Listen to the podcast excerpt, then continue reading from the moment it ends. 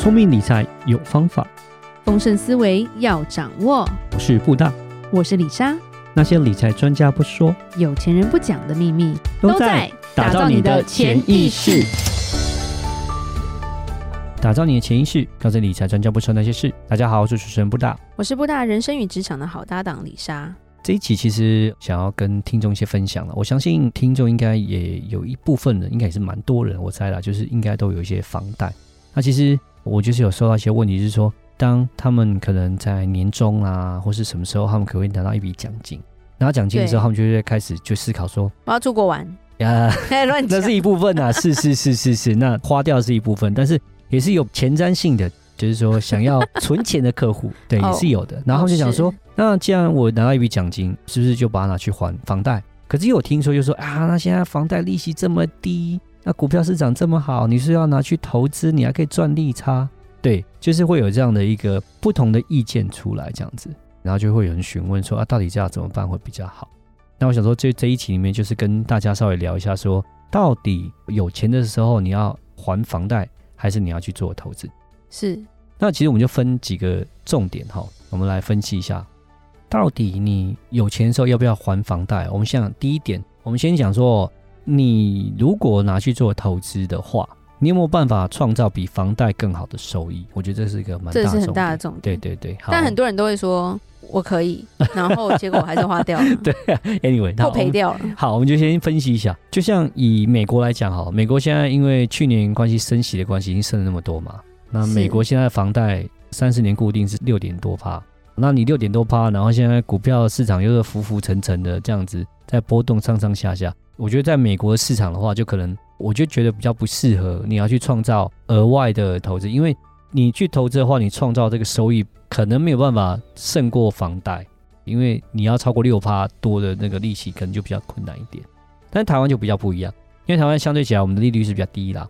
台湾的话，现在房贷哦，现在也是上次升了半码嘛，对，那现在大概也就是二点多啦，我们就想两趴好了啦。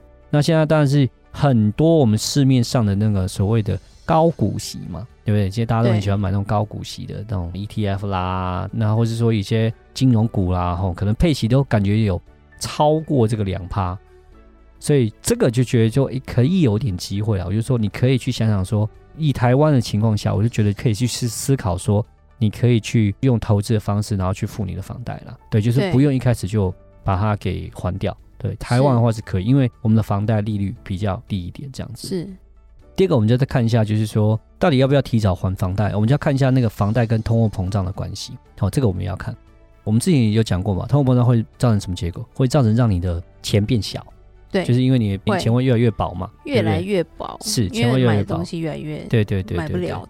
其实房贷的情况下也是一样。房贷，因为你一贷款的话，你基本上是固定，就想说哦，我买房子好，我一贷款，我贷就是一千万。那这一千万其实也是固定住了。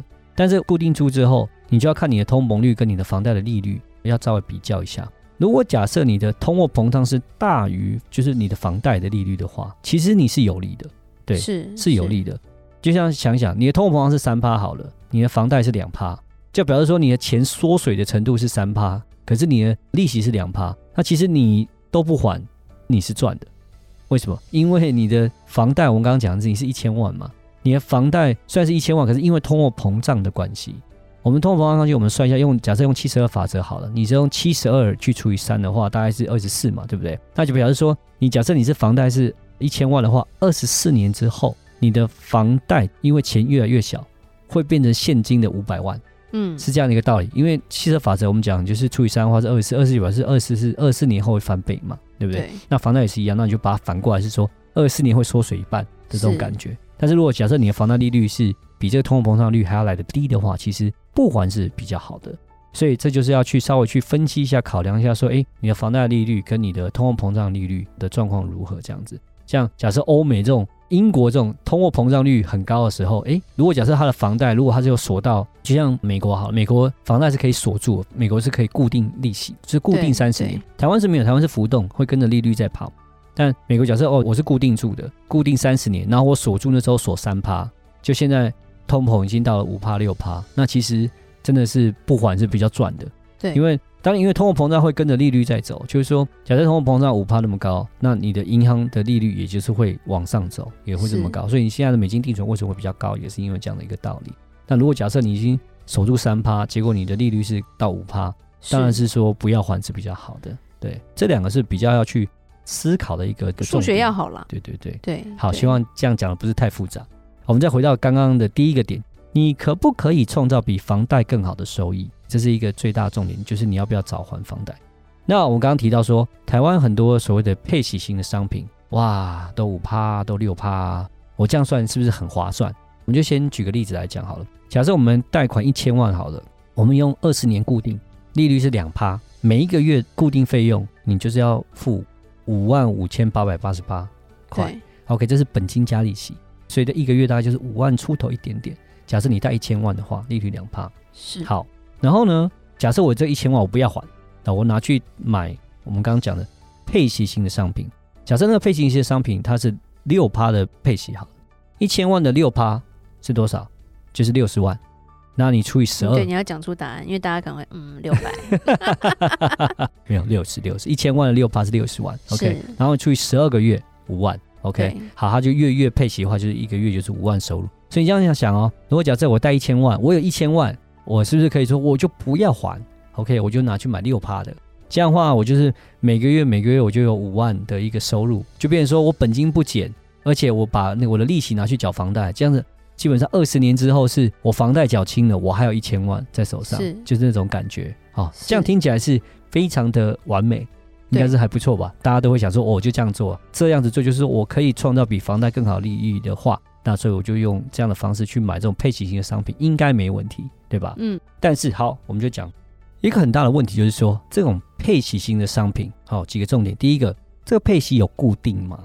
我觉得这个是很重要的问题。这个是一个对，不是说如果说短期内配息而已。譬如说定存来说啦，对，三个月定存，你在想什么那种感觉？嗯，到后面可能就剩零点几趴的话，因为你房贷是比较久的。对对对对，对，对，所以如果说是短时间的话，那变成你有没有把握每一次都是这么多？对，这是一个重点，因为配息到底固不固定哦，就是。讲实话啊，台湾很多所谓的那种高股息的这种，尤其是 ETF 很夯的零零五六，好了，我们讲零零五六啊，零零八七八啊，国泰高股息这种啊，或者说大家很喜欢存股，就存这种所谓的金融股，它只是配息可能稳定，稳定其实并不代表固定哦，这个要注意，稳定不代表固定，它可能稳稳的会配，每一季会配，或是每一个月会配，可是它也不是说我就是固定给你六趴。其实是会有一些波动。我们举个例子来讲哈，像去年其实蛮红，就是那玉山金。像我有些朋友、有些客户有跑去买玉山金，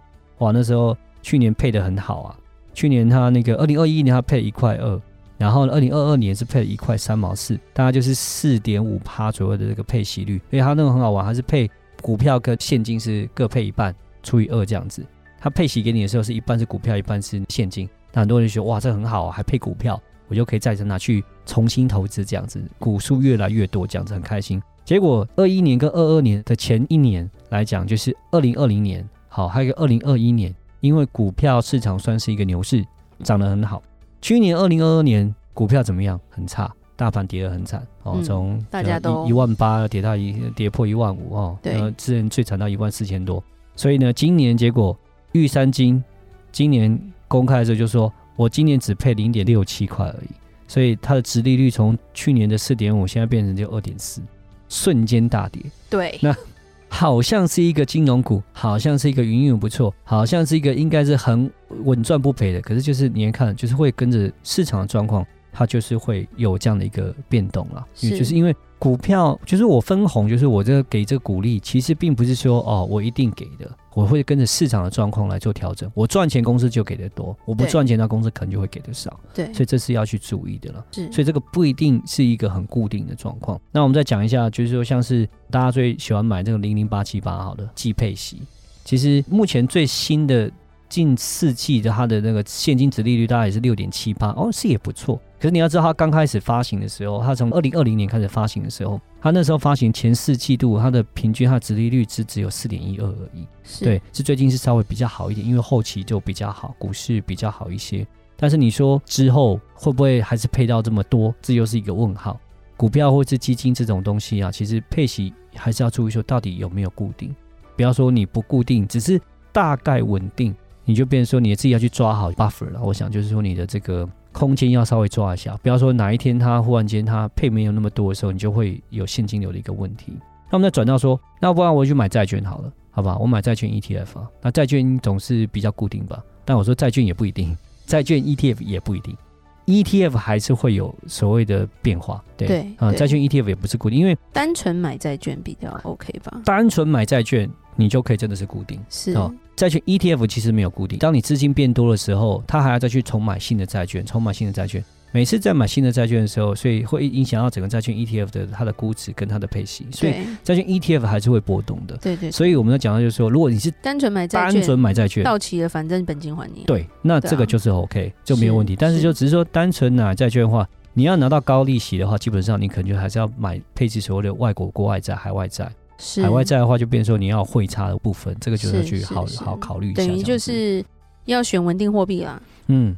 对对，稳定货币，然后再就是说你公司的问题，你也要选个好公司，不要去选到一些不好的公司，因为公司可能也会有倒的问题。瑞信啊，啊对，你也知道，对 瑞信、SVB，你要知道这些大公司，我们都没有办法说什么都是绝对的，没问题，对，真的很难说。对对对，那我们再讲到说，如果假设配息固定，但是我们要转过来说，它的净值有没有固定啊？这也是一个很大的问题。有些可能基金每个月就固定配你六趴。可是都配到本金，那你越配越少，所以这也是一个问题。所以说你在我们讲配息的部分，你要去看看到底固不固定。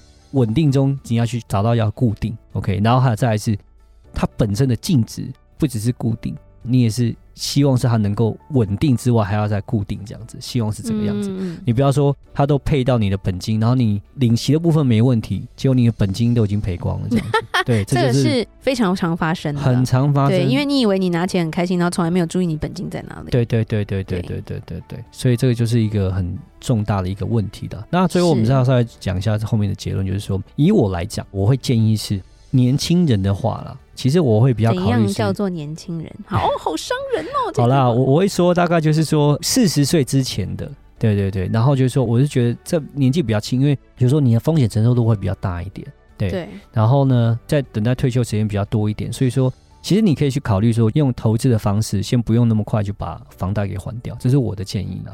尤其是你四十岁、五十岁的时候，四十岁可能还好，五十岁，假设五十岁的人好了哦，我想说这时候才说我要去投资，我要去赚利差。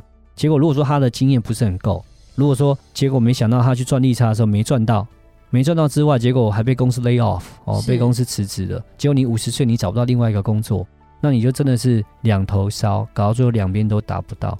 嗯哼，就变成说你工作也没了，然后呢你也失去你的收入，然后你的房贷也没有还清。我的建议是会变成就是说。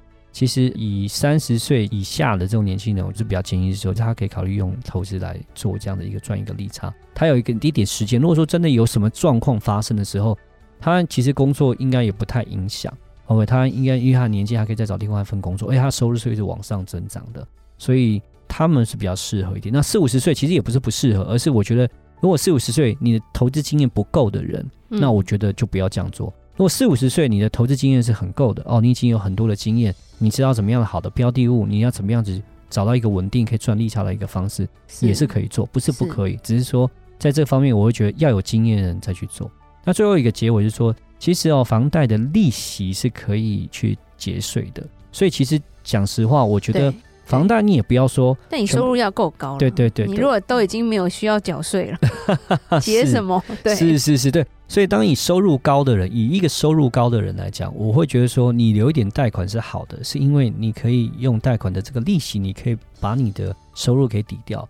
所以我会觉得一个收入高的人，也不要说全部都没有贷款，这样也不是太好，因为你可以用这样的方式去，就是等于少缴一点税。然后如果说最好的方式是，如果说你。